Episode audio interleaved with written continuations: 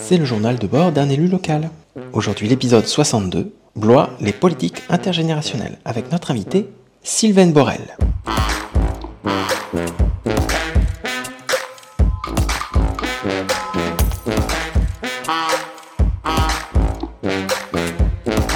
Bonjour Nicolas. Salut Gaël, t'es drôlement bien bodybuildé aujourd'hui. Ah, il se moque de moi. Euh, bonjour Sylvaine. bonjour, bonjour Gaël, bonjour Nicolas. Ouais, alors Sylvaine Borel, euh, tu es notre invitée aujourd'hui. Je vais t'expliquer d'abord euh, la blague de Nicolas. Nicolas mhm. sait que je viens de commencer le sport. J'ai jamais fait de sport de ma vie et en ce moment je fais de la muscu. Et il a le droit de se moquer de moi. Je lui ai dit qu'il avait le droit parce que je n'arrête pas de me moquer de ses cheveux. Donc il n'a pas manqué l'occasion un petit peu le voir. Alors Sylvaine, je vais te présenter. Tu es conseillère déléguée aux personnes âgées et aux politiques intergénérationnelles. Euh, es aussi déléguée au Conseil des sages. C'est ça, c'est exactement ça. D'accord.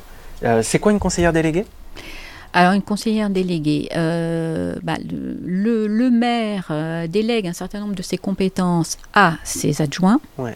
En l'occurrence, en ce qui me concerne, moi, c'est Marie-Agnès Ferret, qui est déléguée, on peut, qui, adjointe. qui est adjointe au solidarité, on va dire ça, parce qu'elle a tout un, tout un tas de, de casquettes. Et elle-même, étant donné justement la multiplicité, multiplicité de ses casquettes, elle euh, délègue à ses délégués, ce qui est assez logique. D'accord, ok, en effet, je vois la logique. Donc toi, tu es conseillère déléguée intergénérationnelle, Conseil des sages, dans le, dans le pôle solidarité. Euh... Pôle solidarité et vivre ensemble à la ville de Blois.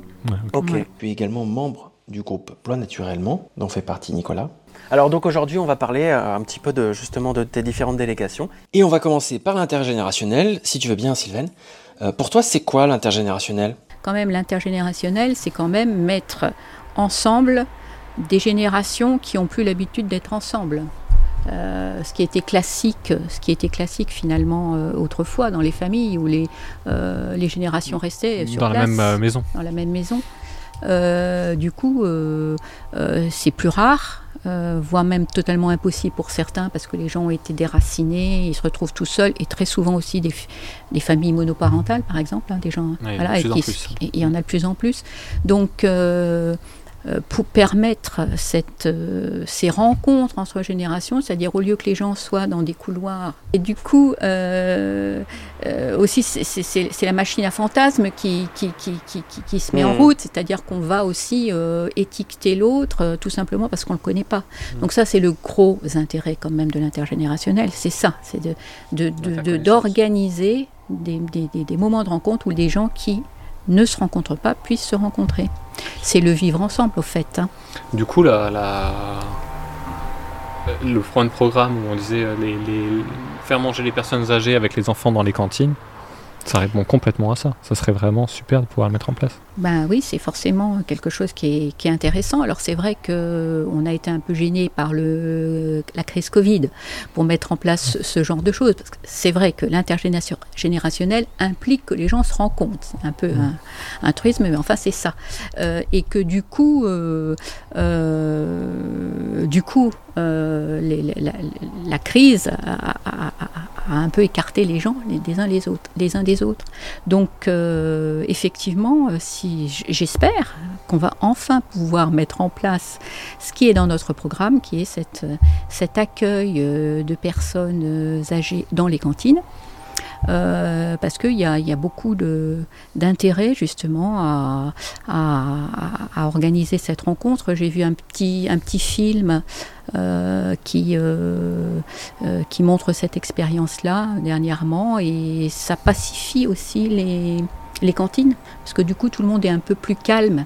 Le fait qu'il y ait euh, quelques personnes âgées qui viennent, euh, mhm. euh, ça calme tout le monde. Et puis, dans ce petit film, ce petit reportage, les, enfants voulaient absolument que la personne vienne avec eux. À leur table. À leur table, voilà, c'est ça. Donc, c'est sûr que c'est très sympa. Alors, pour le coup, c'est pas quelque chose qui coûte très cher à organiser, il faut juste organiser. Il n'y a, pas, de, a pas de besoin de plus de gestion en termes de personnel non plus bah, Ou en termes de commande de repas ou ce genre de choses Alors après, euh, tu vois, par exemple, typiquement dans le, petit, le petit film, euh, euh, c'est justement des gens du CIAS qui viennent, donc ils ont leur repas. Hmm. Le, repas, ils doivent simplement peut-être le déplacer euh, pour l'emmener euh, à la cantine. Euh, voilà, c'est peut-être pas si. Quand tu dis des gens qui, du CIS, c'est des gens qui des sont bénéficiaires. Des, bénéficiaires, voilà, des bénéficiaires, voilà, parce que c'est, nous on a un CIAS, voilà, donc c'est l'aglo qui pilote toute la question de la solidarité de manière. CIAS. CIAS. Alors à chaque fois qu'on cherche les acronymes, on les trouve pas, mais c'est Centre intercommunal d'action sociale. Bravo. D'accord. Voilà, je l'ai retrouvé parce qu'on a tellement l'habitude de les dire qu'après on oublie bah oui. complètement le truc. Euh, voilà. Donc, euh, Et ils ont quelle, euh, quelle, mission exactement le CIS bah, En général, bah, c'est la, la, prévention et le développement social. Tu, euh, il s'occupe des personnes âgées, des handicapés, des personnes en difficulté. Hmm. Euh, pour l'accueil, les, ce sont les personnes seules ou les couples, mais sans enfants mineurs. Parce que quand c'est enfants mineurs, c'est le conseil départemental. Hmm. Alors, c'est compliqué la question du social. Et protection de l'enfance. Protection de l'enfance. On est toujours un peu obligé de se, de se coordonner. Et euh, entre l'État, euh, l'aglo, euh, la ville, les associations, et voilà, on sait que la coordination, c'est pas toujours non plus ce qui est le plus facile parce qu'on n'a pas cette culture-là. Euh, globalement, nous les Français, on est euh, sur le mode euh, moi je vais être le plus fort que l'autre. voilà, on est formé à ça à l'école aussi. Mm. Et il faut apprendre le coopératif et, l'égalité entre les différentes parties. Ce qui est intéressant sur le, sur le CIS, sur ce mandat-là, c'est qu'il y a eu un contrat local de santé, qui est plus ou moins la feuille de route justement d'organisation des politiques publiques du CIS, qui s'est construit à l'échelle de l'agglomération. donc il y a un nouveau contrat local de santé. Et, à l'intérieur d'ailleurs, euh, on a pu mettre avec le projet alimentaire territorial la question de l'aide alimentaire qui n'était pas dans les priorités mmh. euh, avant. Et ça s'est plutôt construit avec une. Voilà. Bah, justement, moi, le, dans le mandat précédent, j'avais euh, la question de la santé. J'étais déléguée à la santé. Donc on avait j'avais été un peu à l'origine de la mise en place du contrat local de santé, enfin dans sa deuxième phase, mais au niveau, au niveau euh, de la ville. Et là, cette fois, on passe à un, autre, à une étendue un peu plus grande, qui est le, nouveau, le niveau euh, de l'aglo. Hein. C'est un contrat euh, intercommunal, en fait. Et tout ça pour, pour dire quand même qu'effectivement, euh, il a, ce contrat local de santé intercommunal qui se met en place est super intéressant, mais derrière aussi, je dirais qu'il y a un coordinateur qui est payé par l'État et qui euh, justement a pu mettre en place. Bah, dès qu'il y a des moyens humains, ça change euh, tout. Et voilà, et dès qu'il y a des moyens humains, ça change absolument tout.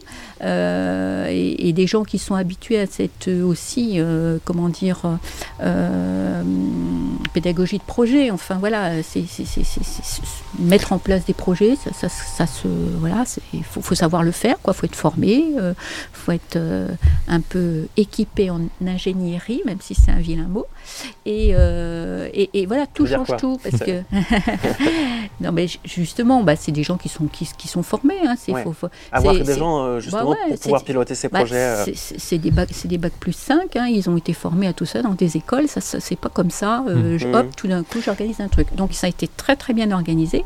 Et justement, à ce moment-là, il y a quelque chose d'intéressant qui se crée en termes de mise en réseau. Et c'est vrai que toi, sur la difficulté que tu as sur ta délégation euh, à l'intergénérationnel, c'est qu'il n'y a pas de personnel dans les services dédiés à la question intergénérationnelle. Donc à chaque fois, tu as un exercice à faire de euh, venir euh, agir sur des politiques publiques où l'intergénérationnel peut avoir un rôle, mais tu vas te raccrocher à d'autres politiques publiques et participer. Par exemple, je, me souviens que tu avais, avec Marie-Agnès, présenté un plan de lutte contre l'isolement. Mm. dans lequel il y avait l'intergénérationnel bah, ça, ça a été validé. Ça a été validé par, euh, par la majorité, ce qu'on appelle la majorité. Hein, c'est pas encore arrivé en conseil municipal, mais ça a été validé que justement on essayait de structurer les choses, euh, tout ce qui concerne le social, étant donné que le social, c'est vrai que c'est pas les prérogatives de la ville euh, C'est prioritairement. plutôt le département C'est prioritairement. département et, et, et le, et pour le coup un CIAS. Euh, et du coup, euh, du coup, on a essayé de structurer un peu pour avoir quand même voir un peu des, des choses dans un calendrier. Et on a créé un, un plan de lutte contre l'isolement qui, sur un axe, s'occupe euh, des, familles monoparentales, parce que ça c'est un gros, su- gros sujet. Et on en a énormément Euh, de plus en plus à Blois. Et il y en a énormément, de plus en plus à Blois, oui.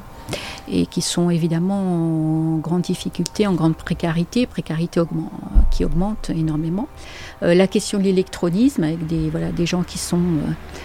on ne demande pas ce que c'est que l'électronisme, alors là... Alors, de l'électronisme, justement, C'est j'étais en train quoi de ce chercher. truc Ah ouais, je suis pas, je, suis- je suis pas super réactif. mais oui, oui, c'est ça. Euh, Bon. c'est- En fait, je, je pense que c'est ce que c'est. Bon, C'est ce sont des gens qui ont des, des soucis avec euh, Voilà. le numérique. Exactement. Comme il y a l'illettrisme, mais aussi Mm. Et, l'électronisme. donc et ça crée un vrai problème d'accès aux droits parce que maintenant, tout, Voilà. pour tous tes droits, tu as le droit à chaque fois les formulaires, les, se font en ligne, donc ça, ça crée aussi un problème ouais. d'accès aux droits. Mes parents, par exemple, euh, sont complètement dans ce cas-là Oui. et, et ils sont très très sont- grande Eh ben oui, difficulté et voilà, détresse c'est ça, même. C'est ça. Mm. Donc euh, voilà. Et puis euh, après, euh, la question justement de l'accès au droit, euh, parce qu'il y a plein de gens qui ont droit à des choses, mais qui n'y ont pas recours parce qu'ils savent pas, tout- ils savent pas euh, que ça existe. Comment faire Comment Ou- faire Ou alors c'est tellement complexe qu'ils se disent bon, ah, tant pis, je laisse tomber. Et puis la question de l'intergénérationnel dont j'ai un peu parlé, et on voudrait que euh, voilà. Alors il y, y a déjà des choses qui sont qui sont faites euh, pour l'intergénérationnel, mais euh, ce qu'il faut, ce qu'on voudrait, c'est un peu structurer les choses. euh, Mais tu dis un temps fort sur le vivre ensemble. je- alors, on a fait un temps des- fort sur le vivre ensemble. On, a, on voudrait en plus que toutes les, poli- dans toutes les politiques publiques, que ce soit l'éducation, on en parlait là, euh, la culture, les sports, on puisse avoir cette euh, orientation-là. C'est-à-dire que, voilà, on continue pas à mettre encore une fois les gens dans des, dans des couloirs, mais qu'on organise, parce que Qu'à chaque projet, qu'il soit culturel, sportif, Voilà. on se dise comment on cette fait en sorte que ça voilà, comment, et- comment on fait en sorte que, que, que, soit là. c'est- plus une manière de, voilà, de mettre ce critère-là partout dans les politiques publiques, mais encore faut-il y penser. Quoi. Mm. Donc encore faut-il qu'il y ait après des gens qui, qui sont derrière et qui disent Ah oui, mais vous n'oubliez pas l'intergénérationnel. D'accord, Euh. J'ai l'impression que c'est un peu toujours ce que je fais quand Ouais. j'ai la chance d'arriver dans des comités de pilotage ou des choses comme ça. Alors là, je dis eh, l'intergénérationnel. Mais bon, je suis pas partout.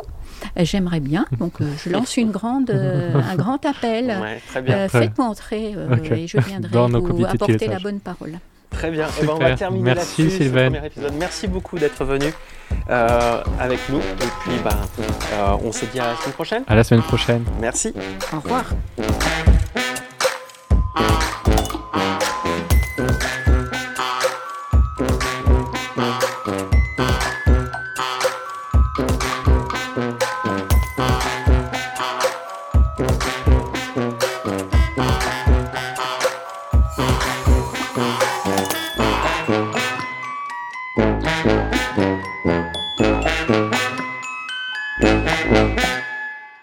Moi, c'est Nico et c'est mon premier mandat. Ton premier mandat de quoi? Je suis vice-président d'une agglomération et coprésident d'un groupe écologiste à Blois. Ah, Moi, je suis Gaël, on est potes, et tu m'as proposé de raconter ce mandat dans un podcast. Un journal de bord qui témoigne de la vie politique locale au fur et à mesure de l'actualité. Et on en a déjà fait 60. Vous pouvez les trouver sur toutes les applis de podcast, à raison de 3 par mois. Les applis de podcast, c'est Deezer, Spotify, Apple Podcast.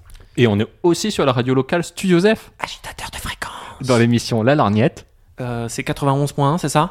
FM, chaque jeudi. à 17h. Voilà, merci à tous, abonnez-vous et n'hésitez pas à venir m'en parler pour s'améliorer encore. Ciao ciao Ciao, merci. Ciao, ciao.